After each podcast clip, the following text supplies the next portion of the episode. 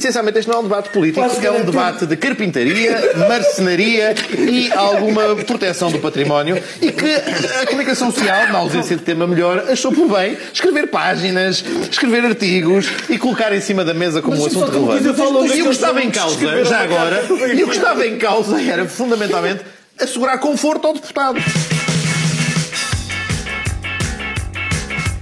Pedro Delgado Alves nasceu em Lisboa em 1980. Aluno brilhante que mais tarde se tornou docente universitário, entrou na política em 2006. Desde então exerceu diversos cargos de liderança dentro do aparelho do Partido Socialista e depois como autarca e deputado. É um dos últimos resistentes do grupo de jovens turcos que se prepara para tomar o poder de assalto e é também comentador residente e respeitável da SIC Notícias. Eu sou o Francisco Pedro Balsemão e este é o Geração 80, um podcast onde converso com a elite da década em que eu nasci, para provar como os anos 80 deram ao mundo a melhor colheita de sempre, apesar dos bigodes, dos chumaços e das permanentes. Venha comigo neste regresso ao futuro da geração dos livros, ambiciosos e sonhadores.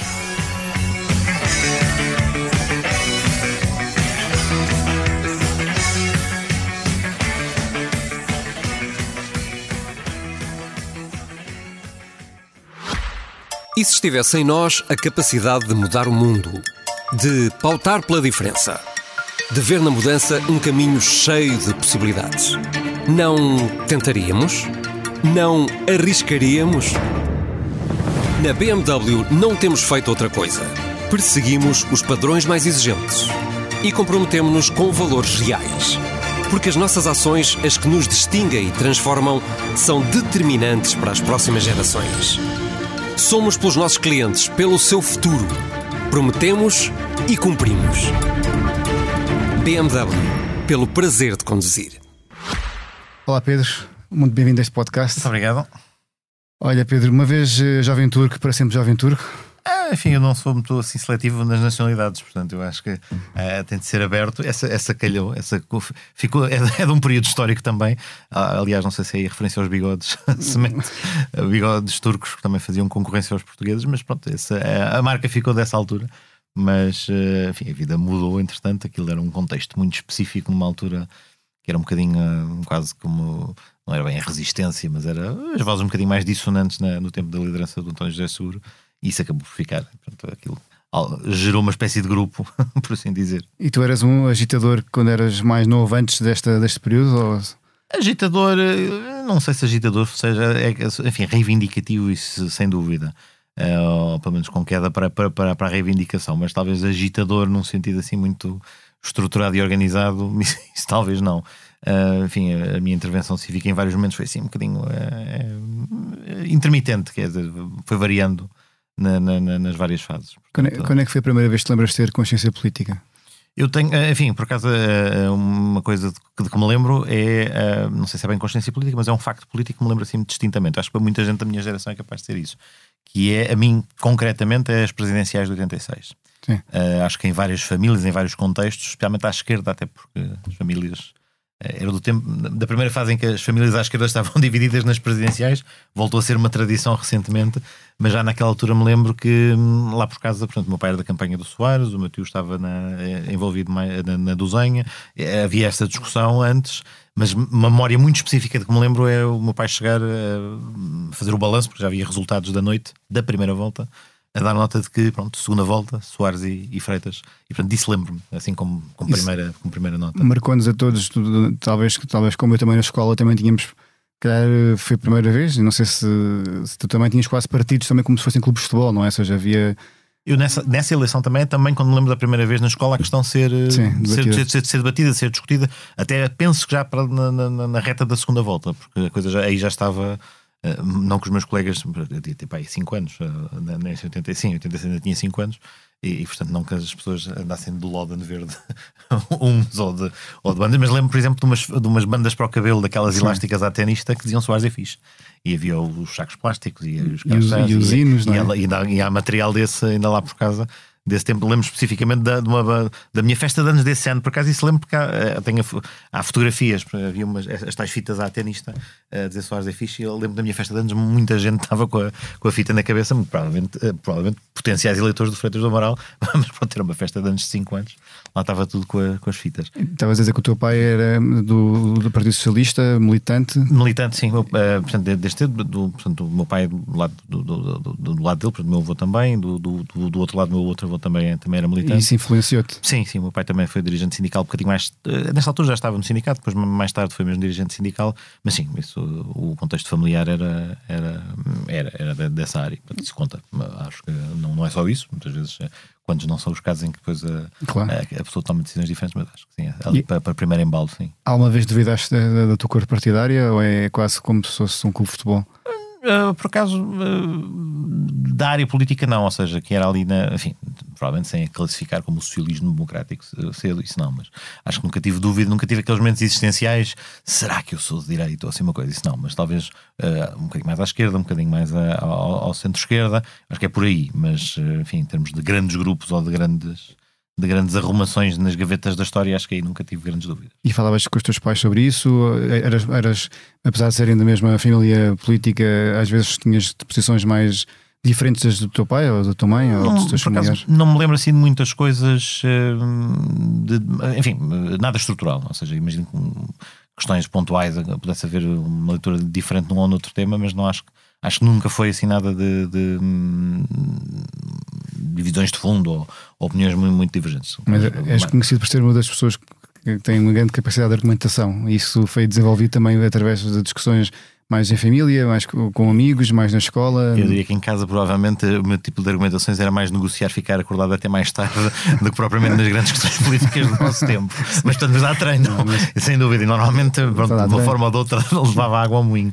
Uh, acho que depois na escola, na, na escola depois depende das fases. Eu acho que a partir de Uh, talvez quando vou para a escola alemã, que é no quinto ano, portanto, fiz o secundário na escola alemã, havia um curso preparatório na quarta classe, no fundo, para, os, para quem entrava nessa fase, para, para um curso preparatório de alemão, uh, e talvez e depois entro no quinto ano, uh, e a partir daí, pronto, aí já com colegas com mais afinidade ideológico ou, ou, em sentido contrário, ou seja, dos meus bons, muito bons amigos, dos melhores amigos da escola, alguns eram uh, uh, ferrenhamente PSD ou muito mais militante, portanto isso nunca foi, nunca foi um problema e isso gerava conversa, discussão e até bastante animada, portanto eu acho que já nessa fase, aí sim, na primária não, mas, mas por essa altura já já era um local de, de, de, de debate argumentativo. Eu lembro esta, nesta coisa do argumentativo, eu lembro também, mais uma vez, nada de político Uh, quando tive que negociar com o professor de música não sermos expulsos do coro, porque nós estávamos no coro e normalmente íamos para lá conversar durante os ensaios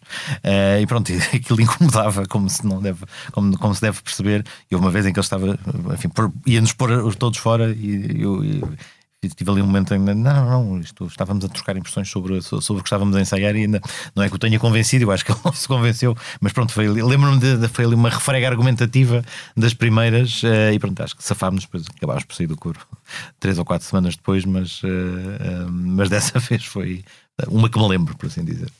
E tu cresceste na Amadora, como é que foi crescer eh, na Amadora? Quanto tempo é que viveste lá e, e como é que é crescer na Amadora nos anos 80? Isto, que, isto é um podcast dos anos 80. É, pois, portanto, eu desde que nasci, não, eh, sempre, ou seja, eh, tenho ideia que os meus pais anteriormente moravam em Sintra, no Algueirão, mas quando eu nasci acho que fomos logo morar para lá, porque não tenho memória de ter vivido noutro sítio durante todo este período. Portanto, uh, na, na, no, na, a primária foi em Alfragide, no então Estrenato de Alfragide, acho que agora mudou de, mudou de nome.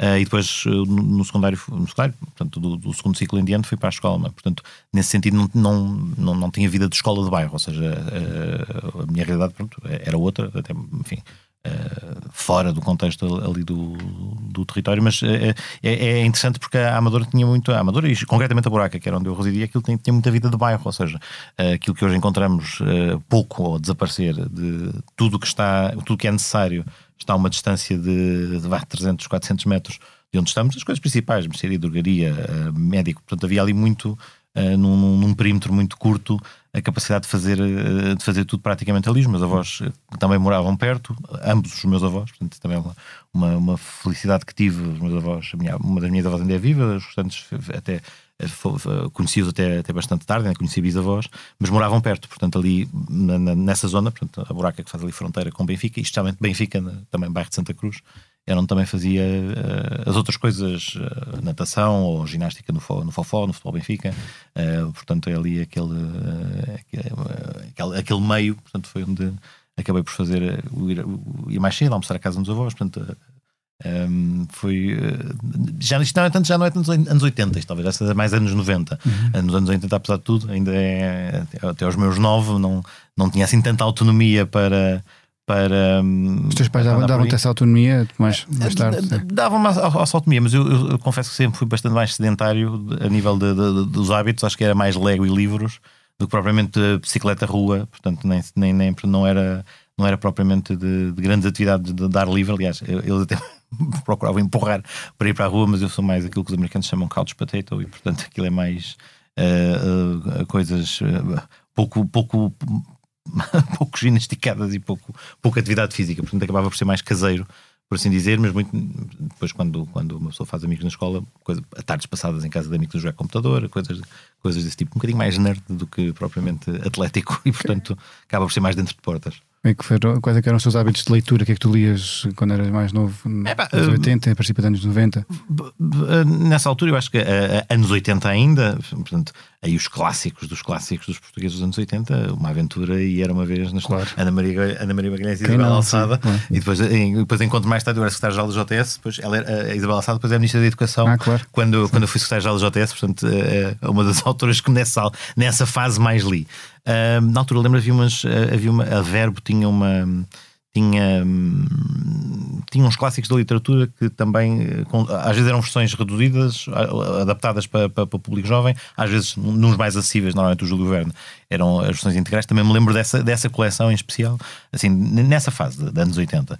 Depois, pronto, a, a, história sempre foi aquilo em que fora da, das, da ficção tive mais, mais apetência nessa, nessa faixa etária e depois, anos, anos 90 fora, um mix daquilo que era oferecido pelo, pelos programas e pelos currículos e, e, e, do, que, do que na altura aparecia. Triângulo J também é uma coisa, talvez já mais anos 90, Sim. mas também é, é, é, geracional, ou seja, da, da literatura juvenil para, para, para, dessa altura é, é, é por aí, portanto, mas. É, Tu... Estamos a falar para até o sexto ano depois. Ainda, é, claro que lês muito, obviamente, mas e, e jogos de computadores? Há bocado dias que eras um bocado nerd também do, dos Couch, couch Potato, mas.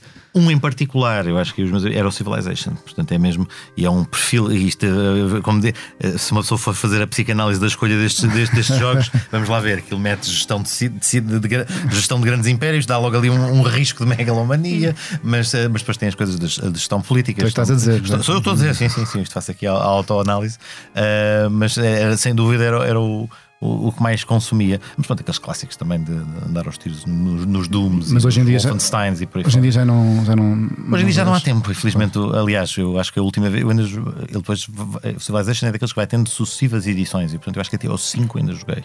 agora já vai no 6, portanto, uh, da, da, última década, portanto aí já não, já não acompanhei, já não, já, não, já não há tempo. O máximo que ainda tenho às vezes para matar o tempo é o risco no telemóvel há umas aplicações para o risco e portanto em filas de em filas de repartições é ótimo para matar o tempo. Risco também é um clássico sim. risco, risco é um clássico mas isso era jogo mesmo sim, de tabuleiro, ah, e, e, vá anos 80 ainda sou de geração de muito jogo de tabuleiro. Claro. Uh, aqueles clássicos jogos eternos que não acabam como o Monopólio, que há sempre uma forma de perpetuar, uh, uh, de perpetuar o crédito, ou seja, também mais vícios que se aprendem na gestão de uma coisa, portanto a banca ganha sempre.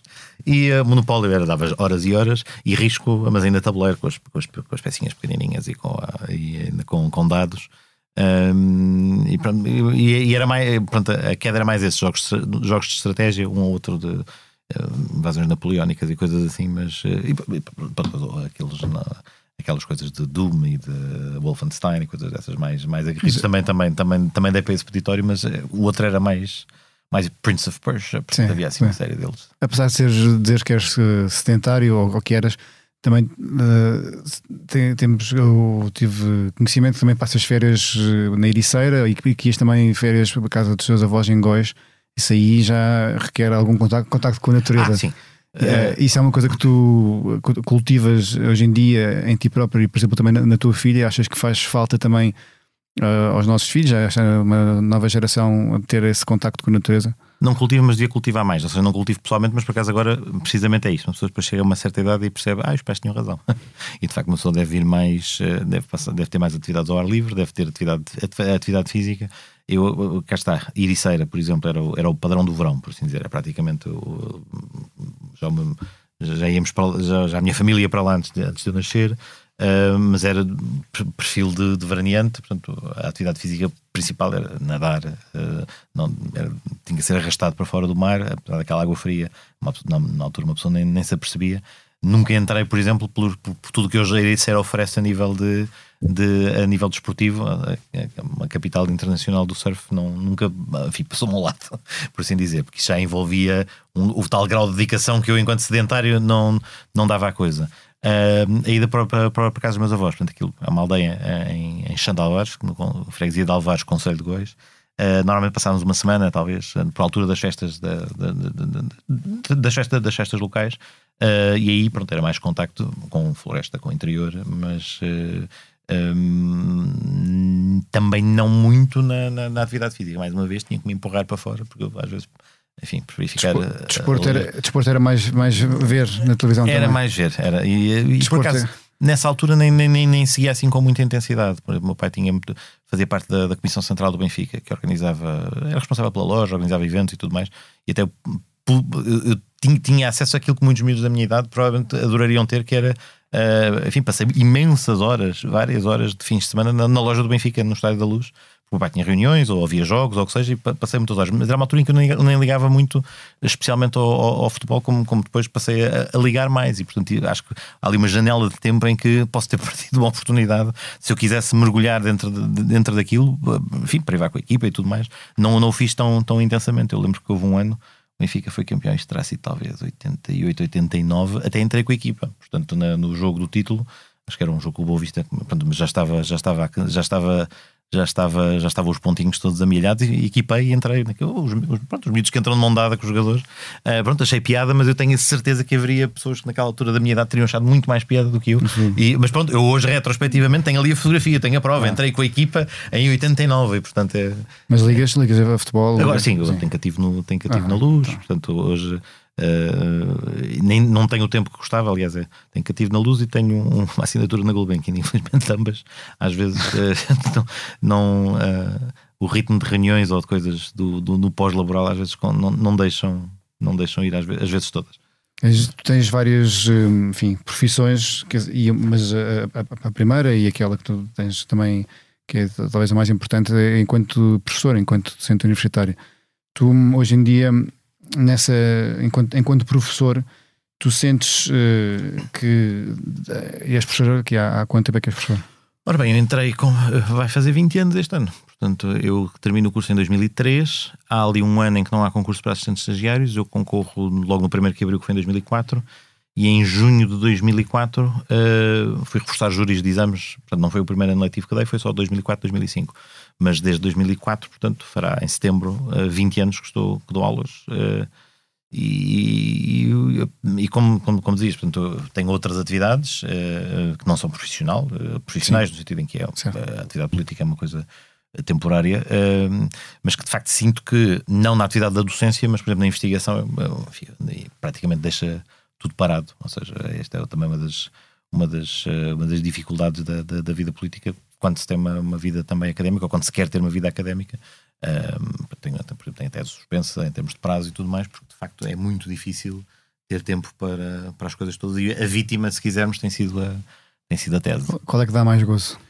Vai dar mais gosto, dão gozos diferentes, ou seja, eu acho que uh, eu gosto muito de dar aulas, uh, uh, dei várias coisas diferentes ao longo do tempo, mas fundamentalmente direito público, e eu acho que neste, nesta altura, até eu acho que são, por, por um lado, direito e atividade política são complementares, né? por cima, o direito que eu dou é direito público, é direito constitucional, portanto alimenta, alimentam-se um ao outro, ou seja, o que eu faço na vida académica é-me útil na vida política, os exemplos da vida política dão para fazer ótimos casos práticos, este ano, aliás, a, a, a simula... este ano estou a dar contencioso administrativo, a simulação de julgamento que usámos foi sobre uma hipotética transladação de um escritor famoso para o Panteão Nacional e a impugnação contenciosa em torno dela. Portanto, é tudo hipotético. É, é? tudo, tudo, tudo, absolutamente hipotético e académico. Portanto, elas uh, uh, influenciam-se uma à outra.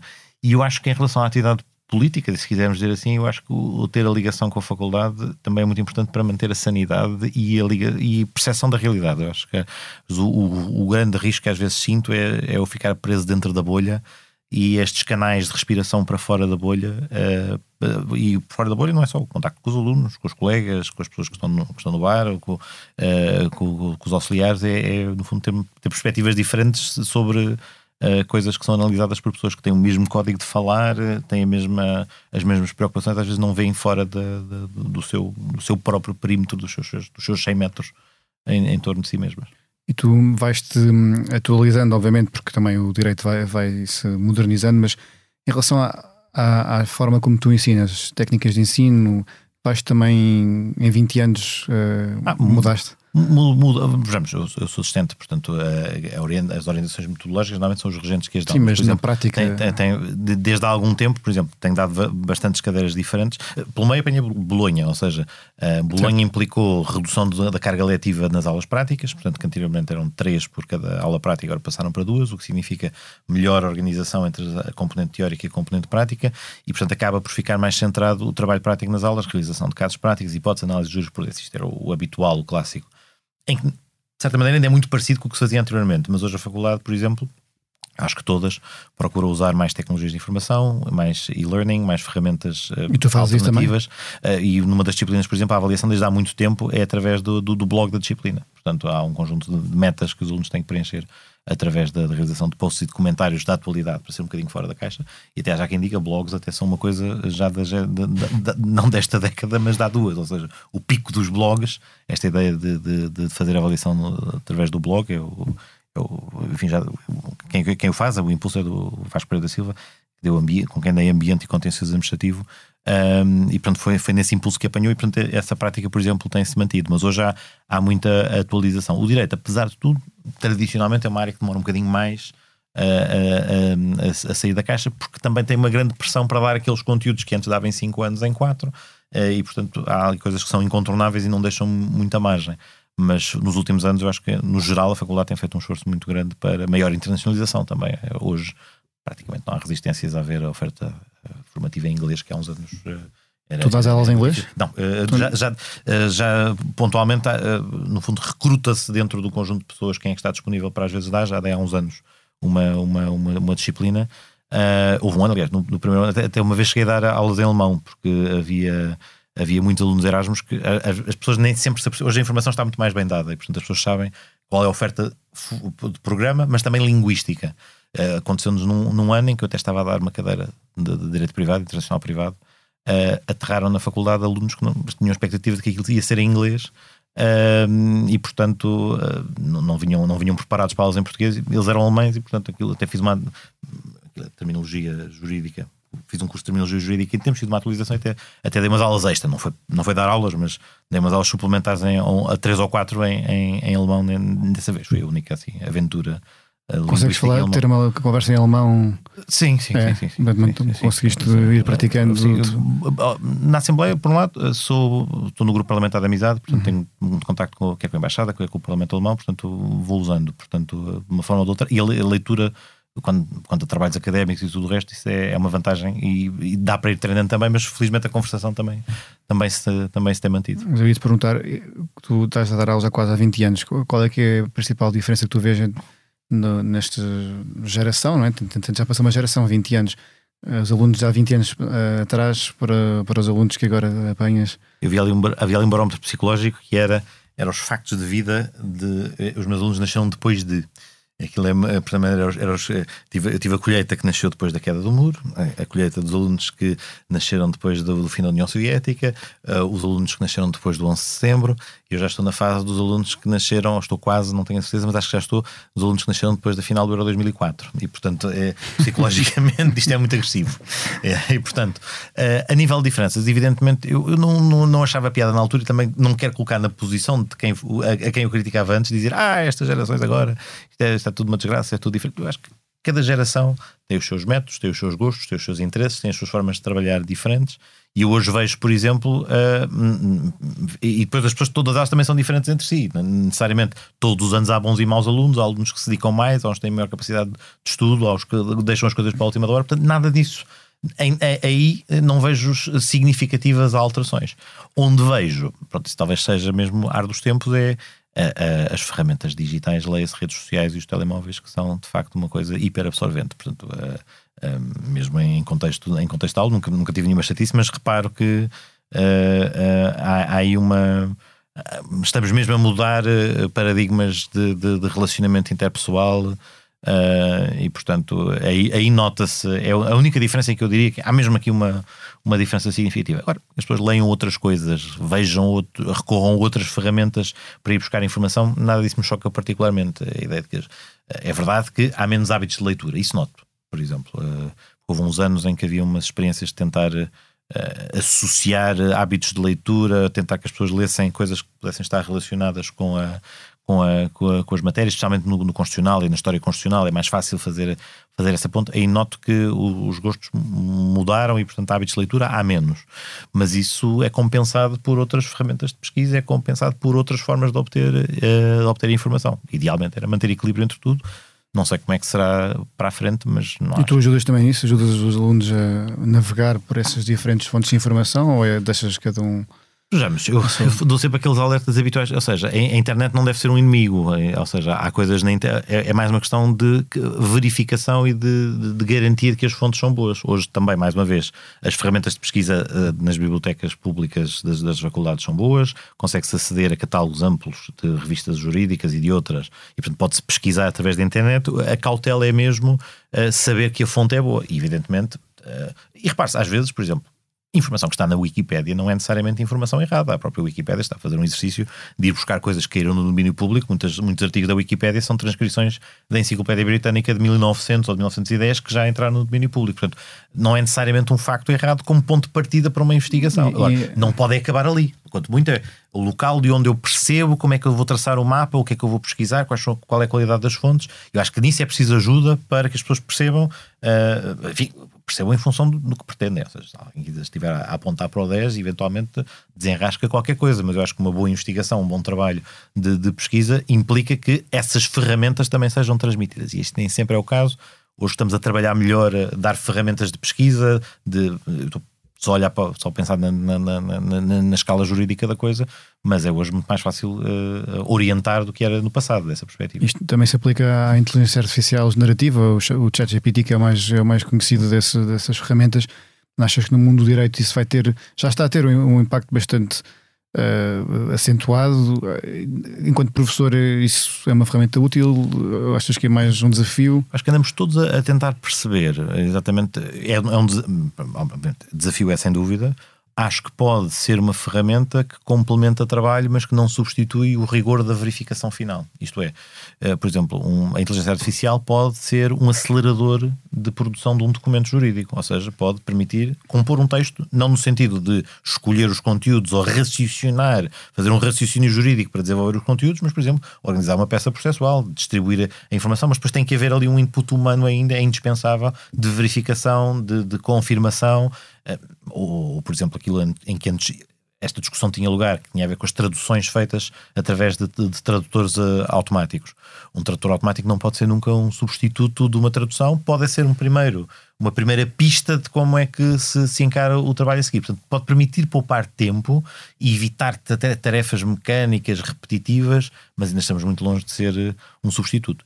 Quem não percebe isto é que estará em apuros porque confia numa ferramenta que ainda está longe de, de, de, de, de, estar apta. Eu fiz um teste outro dia, perguntei ao, acho que foi ao ChatGPT, já me lembro, mas perguntei uh, se, se, estava envolvido em alguma conspiração para que a inteligência artificial uh, dominasse a espécie humana. E a resposta foi: prefiro não falar sobre isso agora, o que não me deixou muito sério, descansar. Sério? Essa resposta, não, provavelmente, já deve, já deve ter tido a pergunta antes.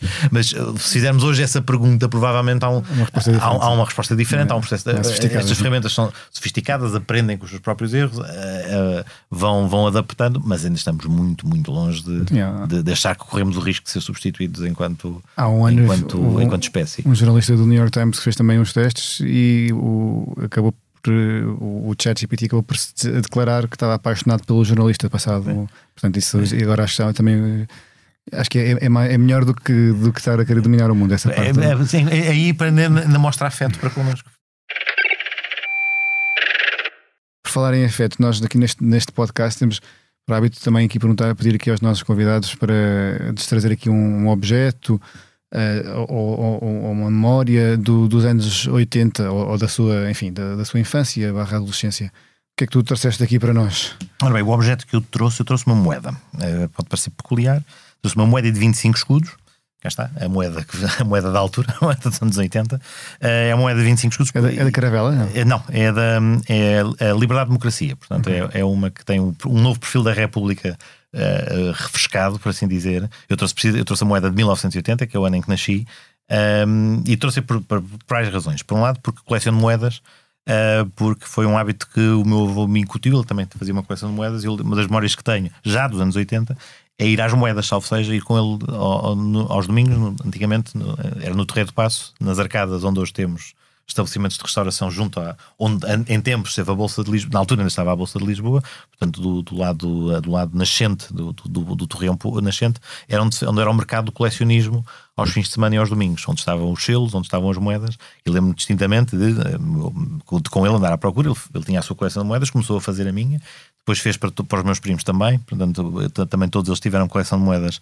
ainda feita por eles, e portanto era um hábito regular de vez em quando ir, ir às moedas, e portanto, e esta em particular, eh, depois, se calhar já, já não, talvez não pensasse nisto nesta altura, penso agora, mas é uma moeda bastante interessante porque. Um, ehm, é, é a moeda produzida uh, em democracia. É 25 escudos na altura. Eu ainda me lembro de ir ver o que é que se comprava com 25 escudos. Eu tenho memória, por exemplo, de comprar uma caderneta, de, uma caderneta não, uma carteirinha de cromos de uma das várias coleções que terei feito na altura e 25 escudos tenho a ideia que a certa altura foi o preço. Agora não, não, não me lembro quando. Mas. E uns, uns lá daqueles. Da, ah, um, uns, uns epás ou uns, uns, uns, uns, Laranja. Uns, o, laranja ou o limão, esse, portanto, ah. esse, esse gelo colorido que passava por gelado nos anos 80, ou um perna de pau, o perna de pau já, já era leite, se calhar já, não, já, era um bocadinho, já era um bocadinho mais. Mas um, ehm, porque é a, moeda de, é, é, a moeda da face da democracia, porque uh, tem, uh, tem uma versão atualizada da República. Uh, e, e, nesse sentido, hoje olho para ela com, com, com não é bem como com nostalgia, mas com a mesma maneira como olho à, a primeira moeda de escudo, que é cunhada em 1915, ou 14 ou 15, é a, pronto, a primeira, é uma edição quase comemorativa, é um escudo de prata de altura, e que no fundo era a marca, a primeira cara da República que aparece numa moeda, substituindo a, moeda antiga. E esta é uma maneira, é, é, é, era a, é, a moeda daquela década, daquele período, de, logo a seguir à instauração da democracia, a nova cara de uma, uma República refrescada, e diz mesmo liberdade, democracia, portanto, a, a, moeda fazer também um bocadinho de passar a mensagem do, do regime novo, do regime democrático. Aí, portanto, andava a pensar que, que, que objeto é que podia ter, trazer e lembrei-me da, lembrei da moeda, porque também tenho, tenho essa história pessoal de, de, ir às moedas. Depois aquilo acho que saiu dali, foi para, foi para, o, para, o, para o Mercado da Ribeira, que é onde. Não sei se ainda é lá que se faz, já, já se compram moedas online, o, o circuito das moedas mudou muito, também não tenho tido tempo para continuar a ser tão estar tão atual, mas é, é, uma das é, um, é uma das coisas que me veio dos anos 80, digamos. Falar aqui de democracia e obviamente voltando aqui um bocadinho também à, àquilo que tens, a tua atividade política, tu, tu estás na Assembleia da República enquanto deputado há quanto tempo? Desde 2011. 2011. Portanto, eu era secretário-geral do JS nessa altura, portanto é quando, quando foi eleito, uh, portanto, na, é o governo da PAF, por assim dizer, portanto é a 12 legislatura. Era um, era, é um, era um sonho teu, é, ou seja, quando eras mais novo dizias um dia que queres chegar a ser deputado? Sonho não, mas quer dizer, achei que era uma coisa que provavelmente, uh, isto, talvez mais no, no, secundário, não tanto sim. antes. Não, sim. Quando, estava, quando estava na primeira. Não, isto estava, quando eras mais sim, novo, sim, mas quando geral, assim, é isso, não, não é sonho de meninice, por assim dizer, mas, mas pronto, é uma coisa que, que encararia como podendo ser sendo possível. Tive atividade cívica na, na, escola, portanto, chegámos a. Fiz parte da lista para a Associação de Estudantes, não ganhámos. Depois, na, na faculdade, também estive. Fui do Conselho Diretivo, fui da Assembleia de Representantes, fui candidato a apresentar a Associação Académica, também não ganhámos. Eu acho, é. não, acho que as, as melhores aprendizagens, devo dizer, são com as derrotas, não é com as vitórias. Onde se aprende mesmo a sério o que não fazer da seguinte é, na, é nas derrotas. E eu acho que aí é que as, tem... as melhores aprendizagens são as, as melhores, quer dizer, tem aquele sabor, sabor um bocadinho amargo de não, não se ganhar, mas aprende-se muito com. Tens, com tu tens mal a perder? Não, não, olha, não, até devo dizer. Uh, a democracia nunca se perde no sentido em que se uh, o adversário, o vencedor, enfim, está dentro das regras do jogo democrático, é a escolha das pessoas. Porque há, há um bocadinho esta ideia. Enfim, fui, concorri em três eleições autárquicas, fui eleito presidente junto de freguesia duas, perdi as últimas, mas no fundo é, uma pessoa não tem que sentir isto como uma coisa pessoal, ou seja, é, é, as pessoas são chamadas a decidir como é que querem que a sua comunidade seja, seja governada. As pessoas apresentam as suas ideias. Se as pessoas não querem ser governadas de acordo com aquilo que eu lhes proponho, pá, encantados da vida, amigos comandantes, e portanto uh, escolheram outra coisa, e portanto não, não, não há ali espaço para, para, para ressentimentos. Claro está. Obviamente que muitas, às vezes as coisas desgastam, às vezes e hoje em dia, infelizmente, podemos ter adversários políticos que não estão propriamente no campo de, do amor por estas regras democráticas ou que estão a usá-las para, para, para, enfim, para outros fins. Podemos ter receio pela saúde da democracia, mas isso é outra coisa. A coisa em si, de, de, da escolha não, não, não ter sido essa, bem, acho que deve, devemos uh, descomplexar ao máximo e, e, e, passar, passar a seguinte, aprender com, com o que correu mal e, e seguir em frente sem, sem, sem, sem grande drama. Tu ainda, ainda te lembras quando é que foi a, a, tua primeira sessão na Assembleia da República? Lembras-te o que é que sentiste nessa altura? Foi eu, por acaso, na, portanto, logo no início tivemos o, logo o debate do programa do governo, portanto, em 2011, e, portanto, como era secretário da JTS, fui escalado para uma intervenção. E, portanto, no, no debate do programa do governo, até foi, foi, foi simpático na altura. Mas arrepiaste na altura, estavas uh, é, é, emocionado. É ir lá acima, portanto, uh, portanto, porque era uma intervenção, portanto, ali a praxe parlamentar, normalmente perguntas ou, pedidos de esclarecimento fazem-se do próprio lugar, a intervenção é, é, é, lá de cima, mas eh, até outro, outro dia até reli, é, reli calhou, porque eh, normalmente não reduz as intervenções, isto é, quando é uma intervenção, por exemplo, eu fiz a intervenção do 25 de Abril há, há, uns dois anos, obviamente redigia, uh, já fiz, por exemplo, uma vez na no fim das comemorações do Centenário da República também pediram, uh, já foi há, há, há, mais de 10 anos, assim, coisas de relevo ou apresentação de um projeto, normalmente reduz a escrito, mas não, não costumo fazê-lo, costumo trabalhar mais com notas. E, portanto, evidentemente, uma pessoa também depois tem aquele nervos de controlar o tempo, portanto, mas hum, não sei se, eventualmente trocar pessoas sobre isso, mas eu, eu fiz de. No, no, secundário e depois na universidade, uh, através do British Council e da English Speaking Union, fiz public speaking e debating. E, portanto, dá uma maneira, isso dá algumas ferramentas para gestão de tempo, para organização. Portanto, Achas que isso tirou... é quase, não diria obrigatório, mas acho, acho que é recomendas, não é? Recomendo para toda a gente, pois, não é, é só para quem não, não, para toda a gente, para, sim, para toda sim, a gente. Ou seja, porque uh, há aquela velha máxima ou aquela estatística que aparentemente diz que o maior medo que as pessoas têm é de falar em público.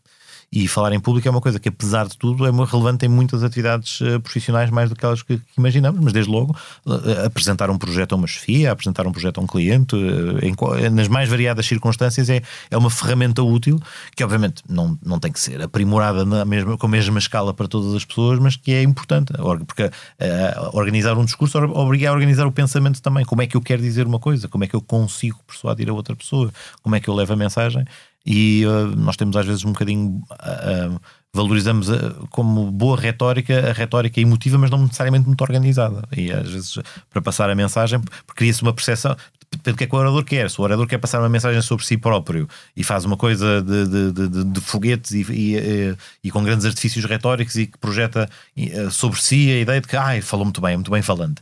Mas depois, na verdade, espremido, qual é que foi o conteúdo, não disse nada. E se a pessoa não consegue reter duas ou três ideias-chave, talvez a, a, intervenção enquanto forma de passar a comunicação não, não, não, não podia não ser o seu objetivo, mas não correu bem. Portanto, se o objetivo é efetivamente informar ou, com, ou convencer, persuadir, isso já, eh, como, como em quase tudo, pressupõe alguma, algum treino. Tu, portanto, tinhas 30, 30, devias ter 30 quando começaste como deputado. Tinha 30, e, tinha 30. E, e tinhas 32 quando foste eleito para presidente da Junta de Freguesia e, exatamente. do Lumiar.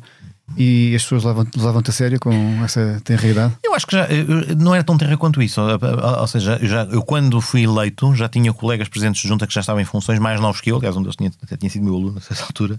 Uh, pronto, na, faculdade apanhamos as pessoas que estão, como, como eu dava aulas ao quinto ano, já apanhava alguns que eram quase finalistas. Uh, mas portanto, a ideia de, de haver jovens, especialmente em funções como presidentes de junta, até é mais frequente do, do que noutras funções.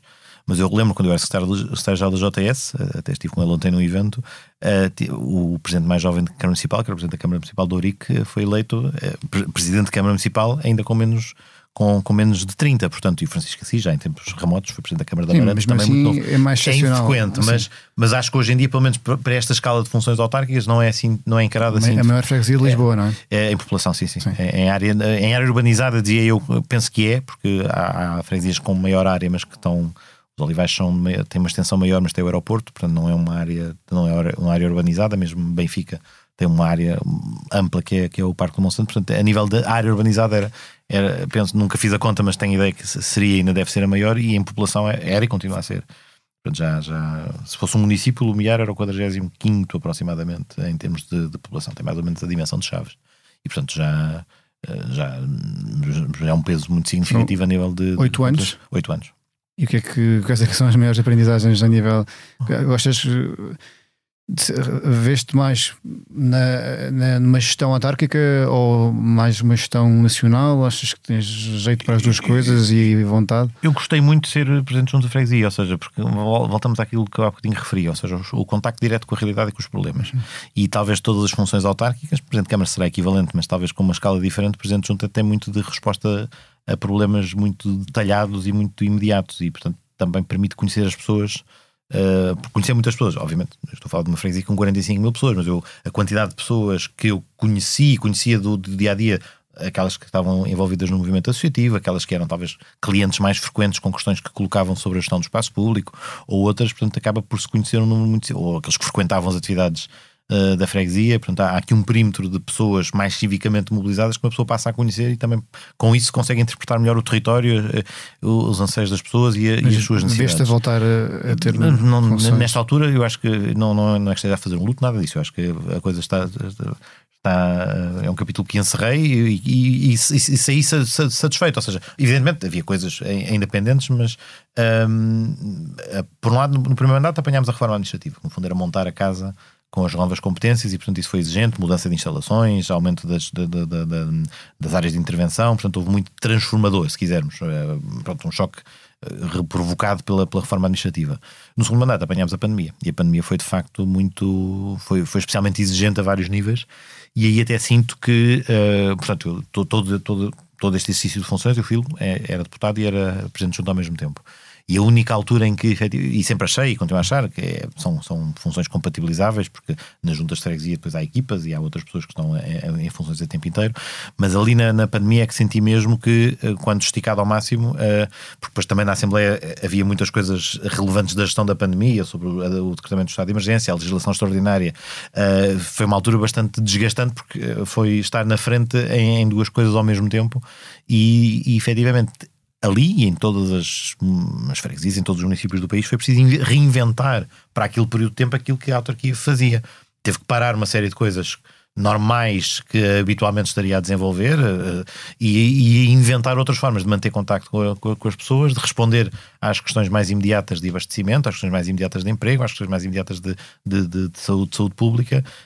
portanto, ir improvisando enquanto isto se fazia, porque ninguém, ninguém estava dotado com ferramentas. Foi um período bastante desgastante nesse sentido, mas também de alguma maneira recompensador, porque no, no, fim do dia acho que o país como um todo, as autarquias num todo, acho que nós ali também, da nossa, da nossa, na nossa escala também, modestamente também dessa forma, conseguimos ir responder e, e ajudar a, a, superar a dificuldade. Tu aos 43 anos e é, és um jovem, até porque eu também tenho 43 e ainda me sinto um jovem, portanto um acho que sim. E, mas apesar de tu tens, tens aqui uma enorme bagagem política e uma enorme experiência política e, e agora, portanto, criou-se esta ideia e agora vou citar o, o Daniel Oliveira que escreveu no Expresso que, que em relação à, à política que ele diz, eh, por este caminho quem entra para a política quem entra, ou portanto, quem vai entrar para a política no futuro uh, serão os perigosos messias, patológicos narcisos e quem não tem um bom nome a defender. Ou seja, criou-se aqui uma, uma, uma, ideia, estou a generalizar, obviamente, uh, de que pelo facto de haver aqui uma enorme escrutínio sobre os políticos, pelo facto de haver aqui vários chamados casos e casinhos, uh, que quem vai entrar na política são pessoas que realmente não, não têm o mesmo talento que outras pessoas que já exerceram estes cargos ou quisessem estes cargos ainda atualmente. Isso preocupa não? Esse, o futuro da, da política e dos políticos e do, do, do talento na, na, política? Bom, vamos, por, vamos fatiar, como, como, alguém dizia, a melhor maneira de comer um elefante é às fatias. Mas concordo com o Daniel em parte com a, com, com a primeira abordagem que diz, mas eu não acho que seja nada de novo. Ou seja, A atividade política e o político sempre tiveram má reputação desde, desde a Antiguidade Clássica. Portanto, desde que há democracia ou desde que há espaço público em que há liberdade de expressão, que aqueles que governam são, são alvos de escrutínio e, consequentemente, são alvo de crítica. Portanto, nisso não há. Vamos à procura de escritos da, da Grécia Clássica, vamos à procura de escritos, uh, enfim, a, a, partir das revoluções constitucionais do século XVIII. E isso não tem nada de inovador. Vamos ver o, o, o, o Bordal no, no, no século XIX, vamos, vamos procurar uh, exemplos da, a, porca da política, as associações negativas, portanto, tudo isso é vem com o território, por assim dizer. O que eu acho preocupante é, atualmente, haver uma percepção pública mais generalizada do que há 10 anos, ou do que há 20 anos, ou do que há 30, de que a atividade política é, eh, está associada à procura de satisfação de interesses pessoais e não do serviço à causa pública. E essa ideia constrói-se na percepção das pessoas e isso é extraordinariamente negativo. Portanto, primeiro problema. Mas segundo problema, fruto também da necessária transparência que está associada ao exercício de funções públicas, muitas pessoas não estão disponíveis ou não terão a mesma disponibilidade para fazer esse sacrifício da sua esfera de reserva privada para exercer funções públicas e, portanto, eh, eh, o desequilíbrio no estatuto que se exige, no fundo, o sacrifício que é pedido por um lado para o exercício de funções pode desmotivar e pode não mobilizar uh, uh, os melhores quadros escrutínio, o exercício de funções. O escrutínio devia ser melhor, então? melhor no sentido. Ele, isto é o problema do, do escrutínio da transparência. Isto é, ele está a ser feito nos termos em que tem que ser feito, mas depois, evidentemente, ele pode ser mediatizado mal ou bem. Ou seja, um exemplo, declarações de património de titulares de cargos políticos. É indispensável, está mais do que assente, que é um fator relevante, permite a todas as pessoas escrutinar e acompanhar a existência de enriquecimentos inexplicáveis, tudo isso. Mas depois, quando ele se torna, ou quando é comunicado, ou quando é percepcionado como potencialmente voyeurista de saber ah, quanto é que este ganhou o ano passado, que casas é que tem, fazer aquelas reportagens que às vezes aparecem, o comparativo dos patrimónios dos políticos. Na verdade, não trazem nada de novo, aquilo está disponível para consulta, apenas é um bocadinho a curiosidade de ver ah, quem é que safa melhor nas suas aplicações. Mas para quem eh, provavelmente preferiria estar resguardado e não ter que fazer esta, este exercício, pode ser um fator de dissuasão, mas é indispensável. Não, não estou com isto a dizer que se deva prescindir de ter estes, estes mecanismos de transparência. Normalmente, até um, muitas vezes no, no, no, grupo parlamentar e noutros sítios, mas uh, estou um bocadinho entalado entre a espada e a parede, porque há, há, há, quem entenda que já se foi longe demais e que eventualmente se fez cedências excessivas e depois isso é utilizado pelo populismo. Eu entendo o inverso. Eu acho que estas ferramentas é que são a melhor vacina contra o populismo, porque tudo estiver devidamente declarado, tudo for devidamente público e escrutinável, não sobra margem para especulação e para criatividade. É verdade que, em alguns casos, podemos é ter alguém que, sendo não só populista, mas também falta a verdade, manipula a informação uh, para apresentar como escandalosas realidades que estão declaradas, são públicas e são conhecidas há muito tempo. Então é um equilíbrio muito difícil, muito precário Uh, e em que hoje eu acho que o que eu investigo até em termos académicos tem a ver com isto, tem a ver com o estatuto dos titulares de cargos políticos. Eu acho que hoje abrimos, estamos talvez numa fase que é uma fase da, da, da idade da transparência nesse sentido. Isto tornou-se o foco muito, tornou-se um foco muito relevante da forma como uh, os cidadãos controlam ou, ou ajuizam uh, as pessoas que exercem funções públicas e, e assim, assim tem que ser. Mas depois, às vezes, torna-se desequilibrado uh, e, e, pode potencialmente afastar as pessoas. Portanto, são estas duas coisas, mas não é esta em particular. Eu acho que a primeira, aquela que eu referi, a ideia de que reputacionalmente ser titular de um cargo político é algo negativo, isto é que é bastante mais penalizador para quem tem sólidas carreiras e quer continuar a tê-las e, e às quais quer voltar sem ter que ser é, sujeito a, enfim, a um desgaste muito e tu tens, exigente. Tu arrependes de alguma coisa? Já pensaste em desistir por esta ou por outras razões? Não, eu acho que não, não me arrependo. Por exemplo, aquilo que eu dizia há instantes. Eh, sei que, por exemplo, para estar a fazer isto com esta intensidade, estou a deixar de fazer outras coisas diariamente, estou a deixar de acabar a tese e, enfim, na minha própria carreira, que é a minha atividade profissional, não progredir como, como poderia se estivesse a fazê-lo de outra maneira, porque pronto, o timing da minha vida foi este. Às vezes é ao contrário, há pessoas que fazem as suas investigações, concluem os seus doutoramentos antes de ter atividade política, mas muitas vezes eh, as, nós não escolhemos as circunstâncias, elas é que nos escolhem a nós e, portanto, calhou naquela altura, naquele momento o caminho ter sido esse e, portanto, foi, foi, foi, foi, a ordem foi inversa, se quisermos. A ordem foi diferente daquela que, se calhar, se uma pessoa puder program, pudesse programar a, quem é muito meticuloso, há quem consiga ser muito meticuloso. Eu, entre os 25 e os 30, vou fazer X, entre os 30 e os 35, vou fazer Y, entre os 40, depois, muitas vezes, a realidade dá, dá, dá cabo dos planos, mas há quem, há quem consiga. E, portanto, tem de ser um bocadinho desta maneira que se encara a, a vida e, portanto, foi, foi o caminho que aconteceu. Portanto, não me arrependo. Uh, que, que, acho que seria feliz se tivesse sido. Ao, não, não, não, não, acho que teria sido feliz se tivesse sido ao contrário. Podia, não, teria encontrado forma de satisfação por outra via, pessoal, profissional. O que, que, que, que, que dirias à tua filha se ela dissesse agora que queria sair as pegadas do pai? Uh, eu acho que. Uh, que essa é a maneira errada, é, que é, que é a maneira da qual ela não devia encará-lo. Não é seguir as pegadas de ninguém. Ou seja, ela faça as pegadas. Uma maneira de dizer, sim, sim, sim, eu sei, sei, sei. Mas a, dica era mesmo essa. Ou seja, se, se, se porventura achasse uhum. que queria fazer isto, pá, boa sorte. Boa, okay. boa, sorte no sentido, não, não, não, não, acho que não tenho legitimidade para dizer, ainda para mais, tendo, tendo feito isto. Mas encorajavas, manter-se. Manter acho que é, a lógica deve ser respeitar a decisão e, e o, o, tu, no, no, no, no que já dedicas, ajuda ou o que seja, com certeza é, que lá estaria e talvez o alerta apenas de o disclaimer, atenção que isto é puxado, isto, é, isto, isto custa, isto é desgastante, isto é, rouba horas de rouba horas de, de, de, de tempo.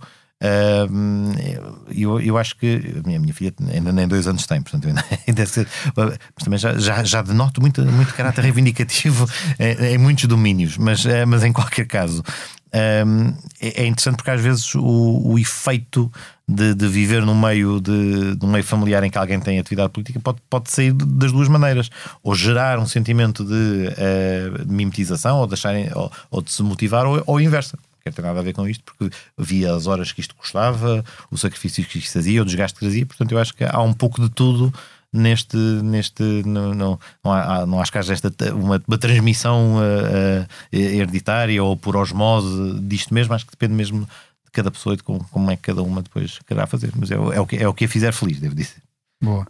Olha, aqui uma pergunta final que costumo fazer aqui no, no nosso podcast que é porque é que esta geração, a nossa geração de 80, é a melhor de todas? Ora bem, eu acho que essa é a geração mais avisada para responder é logo é, é a seguinte. eu acho que é isso é perguntar à de 90.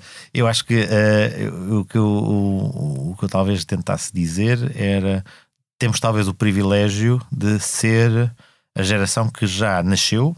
Eu acho que parte da geração de 70 também já nasceu em democracia, mas é aquela que nasceu e viveu a transformação que a democracia trouxe. Ou seja, uh, não tenho memória de outra coisa que não a democracia já nos seus anos de amadurecimento, uh, já nos seus anos europeus, e portanto eu acho que uh, em termos de, sermos filhos de, uma, de um determinado período histórico, não somos filhos de um período histórico de transição, já somos filhos de um período histórico que crescemos, fazemos a nossa adolescência, o início da vida profissional em democracia. Isto comporta brutais vantagens. Até uma é que hoje, se cá estamos a começar a testar ao limite esta tese, é que precisamente não ter a experiência uh, anterior não sabemos o que, o, que, o, que, o que esteve antes e que podemos arriscar perder se não tivermos esta percepção. Nascemos neste, neste quadro. Acho que a geração, e quanto mais avançamos, há também estudos da ciência política que revelam que a, a idade das maturidades das democracias vão se tornando mais. Uh, vão se tornar, consoante o tempo vai passando, há ali um período crítico em que alguns até dizem que é aquele em que estamos, que é à volta dos 40, 50 anos, em que quem, quem passa esta barreira psicológica sobrevive a tudo. Eu acho que os nossos pais fundadores da democracia portuguesa tinham uma preocupação grande com os 16 anos da Primeira República. Eu já li várias entrevistas do Soares em que ele dizia isto, que uh, era fundamental durar mais que a Primeira República. E alcançado isso, depois eh, fomos sempre conseguindo encontrar uma meta seguinte uh, para dizer conseguimos superar isto, superar aquilo. Agora, recentemente superámos maior período em, em, democracia do que em ditadura, o que também é simbolicamente muito, muito interessante. Eu acho que temos que caminhar no sentido de ter, já temos uma Constituição que durou mais do que a da ditadura, portanto, é estes passos que consolidam a democracia. Agora, os, os, os riscos continuam aí todos, eh, alguns até estão mais aguçados, e, portanto, acho que é usar este nosso património enquanto primeira geração que nasce e cresce em democracia. Eh, se eu tivesse que dizer alguma se tivesse que identificar uma razão, era esta: fomos a primeira geração que nasceu cresceu e está, e está agora a começar também a, a ser chamada a, defender a democracia e, portanto, que nos inspiramos nisso. Bom, olha, Pedro, muito obrigado por teres vindo aqui ao, à Geração 80. Obrigado. Espero que tenhas gostado. Este podcast teve a sonoplastia de João Martins, produção de Mariana Oca Ferreira, fotografia de José Fernandes, grafismo de João Carlos Santos, edição vídeo de Salomé Rita, coordenação de Joana Beleza e direção de Ricardo Costa. Eu sou o Francisco Pedro Balsemão e, como diz a música dos táxi, para que tudo continue sem parar, é fundamental levar a vida a dançar. Até para a semana.